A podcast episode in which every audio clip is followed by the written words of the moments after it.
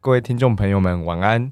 我是志军，智慧的智，雷霆万钧的军。我是马克，上班阿顺的马，Uncle Radio 的克。今天呢，也是 Extra 的啊，这个系列算是这个系列的第一二三第四集。对，因为它是整个系列当中的，就所谓沟通篇的第二大类哈。呃，在上一次呢，呃，接下在上一次就我们谈了三集所谓的向上沟通。那其实大部分人的。人进入到职场就是这样子，我们一进入到职场之后，我们先面对向上，接着我们面对的是你的同才，呃，甚至这个同才不见得是跟你同部门同部门的人，也有可能是那些跨部门的同仁们。所以这一集啊，呃，这一集其实我对我对我个人来说，我自己觉得比较挑战一些些，呃，我相对不擅长这样子的一个沟通的技能或者沟通的经验。大部分来说，我都是比较不擅长的那一个人。好，所以我们这集要谈的是平行跟。跨部门沟通篇，那第一集这个呃就麻烦呃在跨部门沟通篇第一集主要的访纲是由 Mark 所写的，让 Mark 来带领我们进入这一集。然后想先问你，为什么你会说自己不擅长啊？因为这我我我我没有特别统计，就是比较蛮直性、比较蛮感觉的累积下来，就是从我开始工作以来，直到目前为止，呃，不论组织大或小。啊，十个人也好，百人以上的也好，大部分的时候跨部门沟通，我都比较常有那种失败或者有挫折的经验，或是没有顺利好，没有顺利的完成这件事。当然，你说那种最基本的，比如说，嘿，可不可以帮我印名片？这种，或者啊，名片我什么时候记得要？那可不可以帮我加快的？这个都 OK。对，就我觉得这种基本的这种合作，你有你的任务，我我的需求，那我的任务刚好是可以完成，呃呃，你的呃你的任务刚好可以完成我的需求，这种是很常见的，呃，情况也是很常见的跨部门沟通的一环。我觉得小到这样子，我觉得那都还 OK，可一旦大一点点的时候，我相对不擅长。你的大一点是组织大一点点的时候，还是规模大一点的时候？沟通规模大一点的时候？沟通规模大一点的时候，比如说，呃。呃，之前以以专案性质来说，他可能想活动，他的活动面临的假设实体活动好了，实体活动可能规模达到现场会达到观众五百人的，然后呃听众啊，sorry sorry，听众就是观众哈，有五百人的，然后评审或者老师们超过十二位的，那这里头其实事情就变复杂了，就这个现场就会有什么。行程准备非常非常复杂，谁邀约，然后怎么入场，动线怎么排，时间怎么安排，然后谁负责，谁发号施令，事前谁负责，当下谁负责，事后谁负责，然后登台人是谁，怎么协助这个登台的主持人等等的，有好多好多的细节。那在这个里头的。在这个里头的沟通，我一直都觉得没有那么顺畅。不过被这被你这么一问，或许只是因为我的工作习惯的关系，所以才让我自己个人有这样的感觉。因为其实我没有实际访谈过跟我协作的这些呃同事们，或者前同事们，呃或者朋友们这样子。那或许等下我们就会提到我为什么是这样工作的。我就可以直接具体来连接一些场景的，因为呃像刚刚讲到的沟通的人数规模好了。呃，一对一的，一对少数人的，嗯，然后一对多数人的，例如说这一场二十人的会议，或者一个专案是跨部门协作，我可能今天的专案里面，呃，涉及了三十人、四十人之类的。当然，他所需要的呃这种沟通技巧或者是工作方式，你要先准备的一些呃先备知识吧、资讯吧、资料、情报都不太一样。呃，很多时候我们都会觉得，哎，某某部门那个谁好像很难沟通啊，那个某某会计部的谁，某某财务部的谁，某某 IT 的谁，就觉得啊，他不好沟通之类的。对啊，我讲的话他什么都听不懂。对，但我觉得这些东西其实更落地的去谈一些场景，它就很像是在这个日常当中，毕竟它就是日常平行跨部门沟通，它每天都在发生。场景有哪一些？我的分类大概这样，大家听一下这句分类好了。对，那。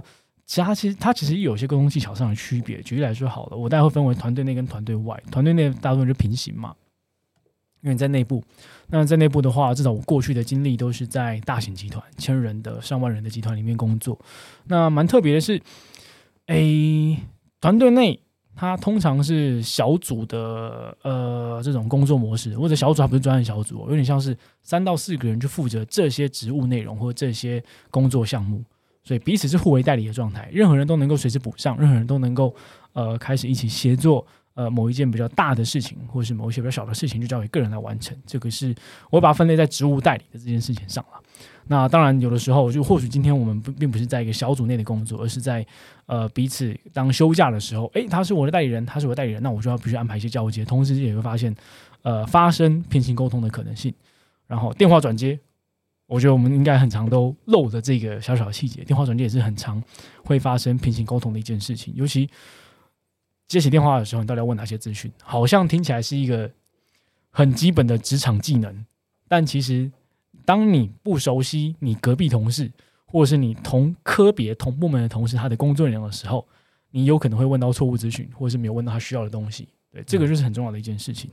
那团队外的话，诶，跨部门嘛，呃，我在分为内部客户跟内部供应商。为什么这么分？因为过去呃，身为一个后勤幕僚，所以大家都是我内部客户，每个部门都可能来跟我提需求，每个部门都可能来跟我说，哎，你有什么资源？你有没有什么样的？呃，专案是他可以参与的，或是他可以呃使用的。那同时，内部供应商好了，呃，当我今天是外部业务的时候，呃，我今天是对外的业务的时候，哎，那其实我的公司里面的每一个跨部门的人都会是我的内部供应商。我可能要跟谁要呃什么样的参考资料？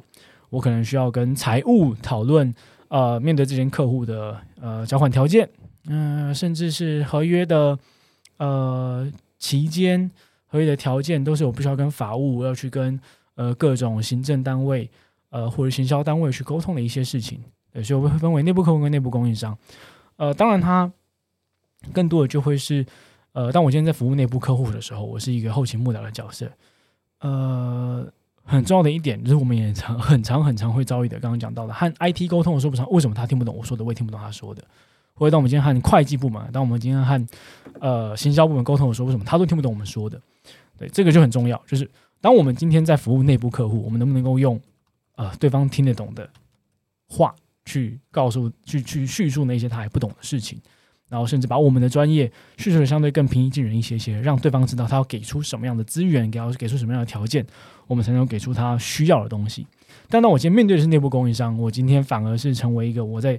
呃，讨要我需要的东西的时候，哎，这个东西就是我必须要让我的呃，例如说让我的法务，让我的财务，哎，也要让我的行销团队知道我的客户为什么需要这个东西。因为当我就身为一个这个角色的人，要怎么讲？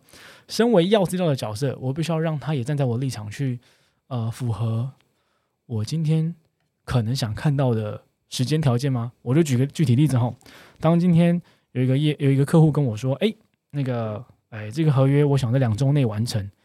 那我回过头来，不需要跟法务讨论说，哎，你有机会两周内给我这个审阅的结果吗？法务说啊，不行不行，这个我是找到三周才能才才能才能给你。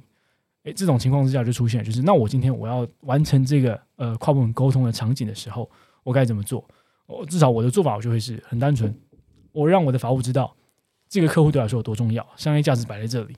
那有什么样的情况之下，是我能够帮上法务的忙？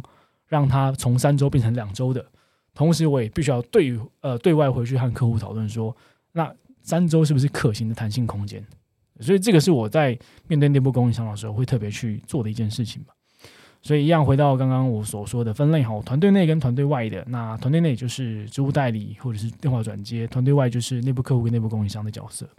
这个是我在呃平行跟跨门沟通的过去经验里面可以区分出来的场景吧。志军呢？刚刚提到一个这个帮上内部供应商的忙，我觉得是一个很重要的观点，就是说，呃，对方不能快，是他真的不能快。我们先假设一切的为真哈，可是有没有有没有可能加上你，事情就变得更快，然后事情就变得更好？我觉得那这个这个观点跟这个角度是很值得去实做的，就是你你不要去想你你做这块买，因为说不定有效。因为听起来从从 Mark 的角度来说，这这个这个方法是有效的。我我我喜欢这个方向内部供应商嘛，我可不我会这边帮你施力一点，那边帮你促成一些。好，我我自己原本写的这个分类，一个是日常，一个是一个是专案啦。但我我觉得刚刚 Mark 讲全了，然后我我我只想想到一件事情，然后想要 feedback 在这边，就是。你看哦，刚刚这样的协作啊，刚刚这样子的呃，麦克所所谓的举例，不管对内或对外，我都我都密切的感受到一件事情，就是把把你的把你的控制权交给别人，然后这个协作就会成功。那我之所以现在提这个，呃，一部分也是因为我们在做这整个题目的时候，我个人哈，我我我做了比较多关于什么叫跨部门沟通或者协作的角色，一部分是做功课，一部分是，诶，我既然知道我自己不足了，那有没有机会我在录这一集的时候多学一点点啊？那我我自己学到的那个一点点，就是把控制权交给别人，促成。协作成功，我也从 Mark 刚刚的分享当中学到这件事情。我觉得，哎，这个这个很有意思，哎。那我想举一个例，想我想举个例子，然后这个是一个正面的例子。那或许等一下我们就会提到那个，哇，提到铁板该怎么办的，就是呃负面的例子。但我先举一个正面的例子，就是说。呃，我想 hook 一个这个这边的是来自于《哈佛商业评论》当中的一篇文章，叫做《哈佛教你如何破解永续协作的密码》，六堂课翻翻转合作困局。诶，讲到现在，周日的时候我跟 Mark 去演讲哈，然后那一位那一位就是主办单位的承办伙伴叫做 Stacy，Stacy 就给我们一个反馈是我们的讲话速度很快。我才发现，哎，是真的哎，你怎么发现的？就是。就是我我我，因为我有我有一点我有一点点，因为我想的很快，就我我想就啪啪啪，我想到那个，我现我现在在讲的是 A，可是我已经想到，我已经想到可能 B C D E F G 那边去了，对，可是我现在速度有点跟不上我的想的速度，可是我我我讲话了想要跟上，然后当我一想要跟上的时候，我就开始加快，然后后来发现，哎，我还是跟不上，那我真的讲太快了，是不是真的有点快哈？OK，不知道听众朋友觉得怎么样，但。啊，请大家担待，说明大家觉得很自在啊，因为大家不用多按一个按钮啊，两倍数什么的，根本就两倍数这样子。对，OK。好，在刚刚那篇文章当中啊，第四章节奏教导人们领导与跟随，我很喜欢这个标题哦，就是当你在领导别人的时候，你最好是一个最你你很有可能你可以领导别人，你自己本身就是一个非常好的追随者。他其中提到一个例子啊，就是在二零一八年的时候，泰国呢有一群男孩跟他足球队的教练受困于一处。急流洞穴，哇！各位如果看过新闻就知道，那种急流洞穴啊，尤其跟水有关，都是非常非常危险。那个搜救行动为期十七天，十七天哦。现场非常多位专家，我把它念出来：水利工程师、地理学家、潜水员、美国海豹部队、美国太空总署专家、医师、当地政治人物。当然，很明显，他们每一个人贡献的这个专业不大一样。那以搜救为例的。哇，那你的救法跟我的救法可能又不大一样。假如你是水利专家，我是地理学家，我们看待这个地形跟你看待这个水是会有截然不同的观点的。他就提到一件事情，就是要先自我收缩，因为在某一个时刻啊，呃，有一个资历比较浅的工程师，他建立了他建议了一个非正统的计划，就是大家原本都不会这么做的，然后这是非正统的结果啊。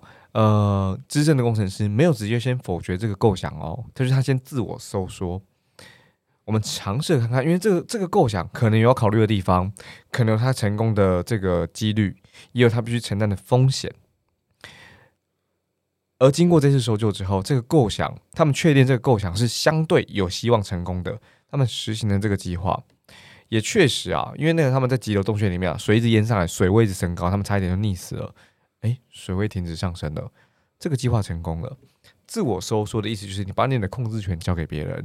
这个案例我自己非常非常有感觉，就是我很专业啊，Mark 也很专业啊。然后，然后我们都都我们我们我们都对这个 B to B 是专业的。可是有没有可能我们现在判断都不见得是最好的判断？有可能，有可能，说明另外一个人之前一点点的，或是他甚至不是这个领域的，他的判断会是那种，哎。你讲这个我没有想过哎，我们评估一下，看起来 maybe 可行。我就自我说说，是我刚刚这一段，不论是我做了功课，或者是我在听 Mark 刚刚的描述的时候，请教法务啊，或对外部那种，我可以帮上什么忙？我觉得自我说说好重要，因为你看你是一个帮忙的角色，你们要教，然后然后你们要给予，你是想要促进这个东西给完成的。对耶，这是一个正面的例子。对耶，就是真的就是。回想以前成功的案例，真的都是不要想着去教别人，教别人。嗯，就你变比较小，我也不会啊。我应该说我会啦，可是我不确定我上一次成功，这次可不可以成功？我不确定。对，就是没有什么好教的。然后不论不论今天是平行平行沟通还是跨部门沟通，嗯，到底要教什么？你能教 IT 什么吗？你能教会计会计小姐什么吗？你能教会计先生什么吗？你你们没有任何办法。能教总务什么吗？你也教不了什么，人家比你专业。对我，我们顶多只能够彼此，我我请教对方，你也描述你现在遇到的挑战，对我也我也描述我现在遇到的困难。那我们看可不可以怎么做这样子？对，就是我们一起让事情完成。嗯。哦，我突然想到一个细节，等等下再补充好了。对，就这个细节有点像是啊，我现在先讲，我忍不住。对，呃。对啊，不知道你的等一下补充是什么时候哈？对对，很多时候跨这些平行沟通、跨门沟通，是我们不清楚对方，呃，我们在对方的心中的优先地位在哪里？诶，这很像谈恋爱，或者很像你在交朋友是一样的道理。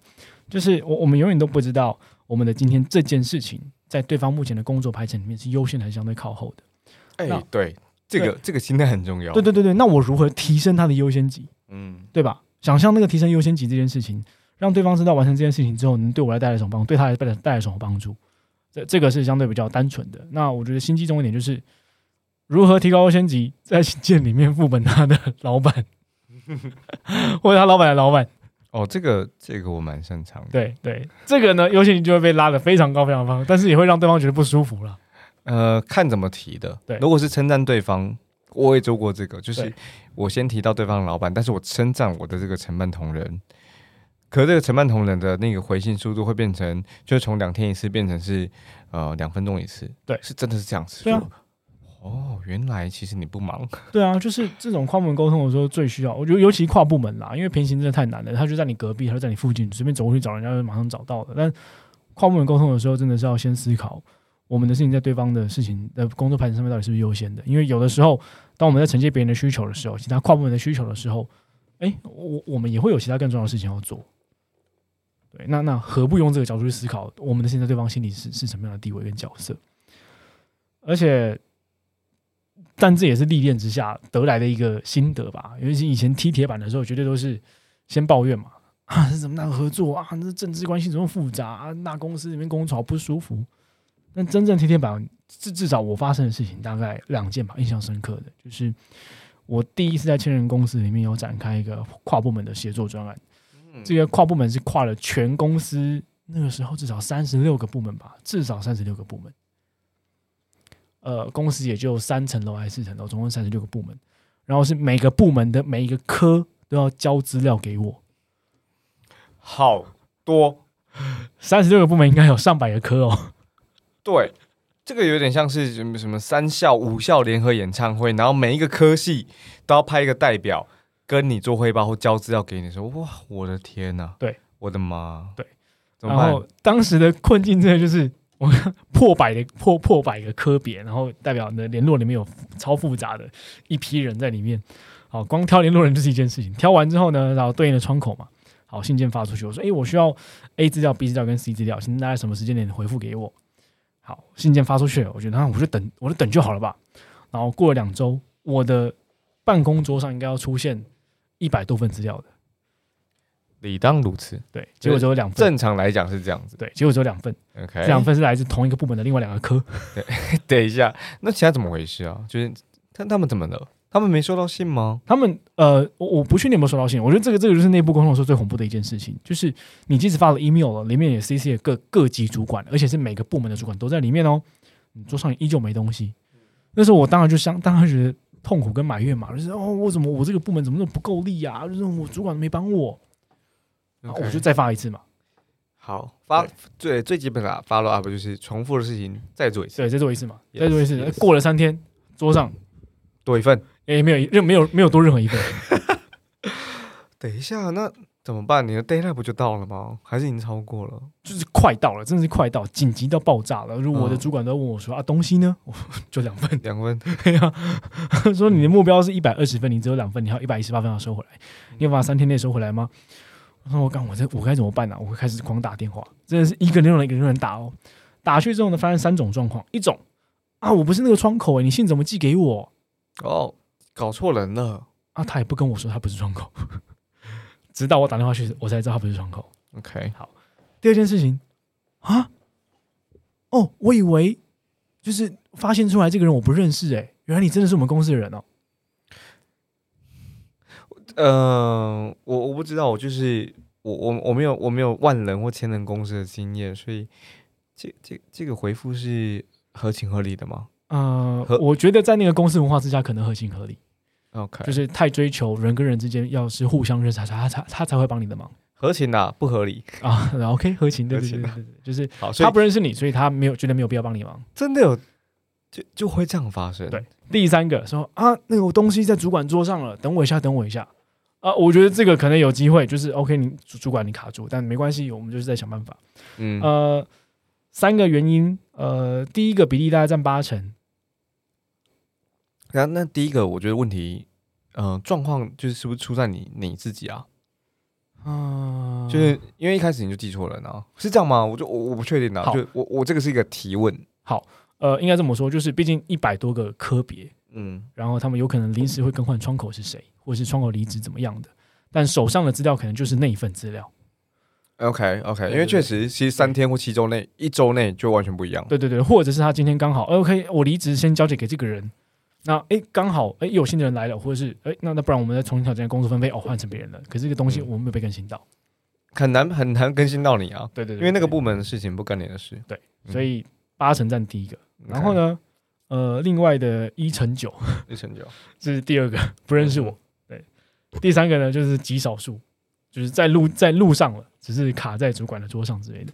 这个还有一点机会。对，那个真的是极痛苦，但但但，哎也是想办法在三天内收回一百多份了，嗯，真的是绞尽脑汁想尽办法，而且是体力跟脑袋都用上了。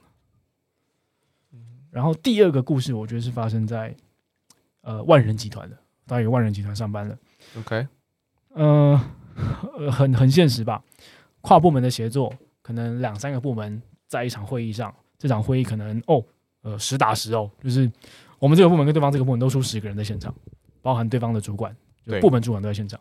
那主管在现场，当然主管就是会议交给主管去去主要讨论嘛。两个主管在现场的互动，都说：“哎、好啊，没问题，没问题，我一定帮，一定帮忙，可以的，可以的。哦，我们当然乐见其乐，乐见其成。我们当然也希望可以把这个资源啊，跟这个成果啊扩散到其他部门去，然后让整间公司变得越来越好。好，OK，专案确定开始展开了，下个礼拜再开会。诶，主管不在，因为就是交给做事的人来完成嘛。嗯做事人坐下来就是说，诶，那我们上次讨论那个条件啊，上次讨论的那个，我们接下来怎么样启动啊？谁负责联络谁啊？那这样分工没错吗？诶，突然对方这个专窗口说，不行诶，我们后来想了一下，这个真的没有办法啦，真的不，这不符合规范呐，这不符合流程啦，这个跟我们部门没关系诶，真正不行这样。啊啊！可是当时主管不都说好，你们你们家主管也说可以啊。那个时候可以，后来回去讨论之后就不行啦。对啊，这不能这样，还是那我们回去再再再盘点一下好了，我们再看一下到底怎么样分工了。就就我们可能会花两个小时的会议来吵这件事情。其实只是讨论，其实还在讨论这件事情行不行呢、对，嗯，那那到那到底前期的说哦好啊，没问题，可以走，可以走，可以走的这个定义或者是这个结论从何而来的，就完全停留在当时的部门主管。但当今天落到呃跨部门的平行沟通的时候，我们都是平级的状态了，他顶多可能高我一两个位阶，可是他还不是管理职。哎，这种时候又不行了。那到底不行的不行的原因在哪里？我是到底怎么突然又不行了？对，这是当时真的还没搞懂的一件事情。你现在已经发现这个东西怎么解了吗？或者说这个状态怎么解了吗？我觉得第一件事情好解，刚刚讲第一个故事是好解的，可是第二个故事是不好解的，因为第二第二个故事更多更多的是，除非你熟悉这个内部的政治关系，除非你熟悉这个对方部门到底现在内部的文化跟状态是如何，有一个极大的可能是，哎，对方这个部门毕竟是万人集团，对方这个部门可能也是六十几个人这么庞大，在会议上主管可以说话，当今天要做事的时候，可能底下的中阶主管或是基层员工开始呃，因为不服这个高阶主管的领导，所以就刻意背葛。对，可是当下又不方便说。对，你跟我说这个东西真的好烦哦，就是说，呃，因为我我最近很大的体悟，或者我们刚刚的几个收获，第一个是。我刚发现，我们我发现我们来的路上，我们在路上就在聊，包含计程车上，包含过马路的时候，我们就在，我我我觉得我们强调一件事情，就是不要教，不要教，你不要告诉别人应该怎么做，他本来就知道。其实这这这是我第一个发现，然后第二个发现是，就是我们的这个工作指标好不透明哦，有点像是我我不知道 Mark 的平常日常的工作。假设我跟 Mark 同公司的话，我不知道 Mark 平常工作他究竟要完成就是 A、B、C 是哪哪三就哪哪 A 哪 B 哪 C，然后个别的数字是一百吗还是五十？我不知道。同一时间 Mark 也不知道我的是什么，也就是说我们很难去对齐跟去协作彼此应该完成的指标。我觉得非常非常非常的可惜，就是因为一旦我有办法对齐你的指标，我就有办法跟跟你一起协作，我的贡献可以帮到你，你的贡献会帮到我，或者是我们发我们最终的贡献会帮到整个整个组织的发展。这是我刚刚的一个发现。然后刚刚 Mark 呃提到那个例子，就是说呃你应该收齐一百零二哎一百二十一百零二一百二十分，最后收到吗？收到了，收到了，三天三天内收完。然后包含就是更换超过八十 percent 的那个搞错窗口，对，啊，后来都找到正确的窗口，对，我觉得太酷了。就是我觉得刚刚的千人的例子，或者后面这个万人例子，不论是呃最后怎么达到了，以及那个万人的，嗯，去去推进，就算这个人跟跟跟你协作的这个承办人员不服。高级主管和中间主管的这个命令，或者是呃带领，可是他仍然愿意，他可能多做，对他来讲可能是多做的，可是他愿意跟你一起完成，他觉得是属于你的任务，跟我无关嘛？对啊，对，就是属于你的任务，我觉得都非常不简单。我想互可一个，呃，我自己很喜欢的影片是在看板人物。这个这个节目当中，他当时访问了王华。王华在看板人物当中啊，如果你去找的话，在 YouTube 里面他剪出来啊，大概一一两分钟而已。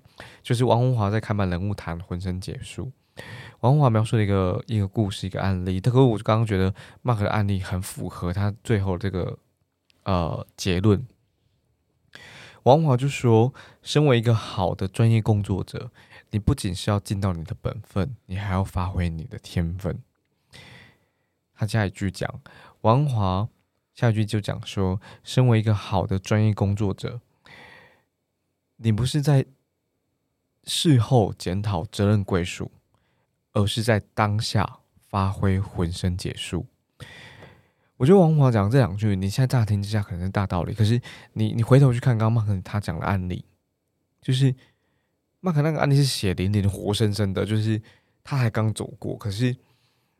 我就我我我从我就我从你身上就学到这两件事情，就是你你是发挥你的天分，你你知道怎么兜好那个关系，你知道怎么样把手一样哦，大家用一哦，你无代志，我无代志，高阶主管无代志，外头给冇无代志，我觉得这是手一很重要的事情。然后你不会再见当下见到啊，那个他不是说他就没有告诉我他不是承办窗口啊，没有人要见到这个的。因为大象发挥也浑身解数，这个是我觉得很重要发现。因为我我很喜欢王文华，以前在听的时候，我觉得啊，你讲的很对。可是我无法验证东验证的地方，就是你到底哪里讲对的？你看今天，我觉得我我这两周的收获真的很大。直到今天录音为止，还有我们上周录音，我就是一直在被灌溉这些很很很很棒很棒的养分跟跟例子。我想要把那个我的那个振奋跟我那个那个情绪分享给各位。对，发挥浑身解数。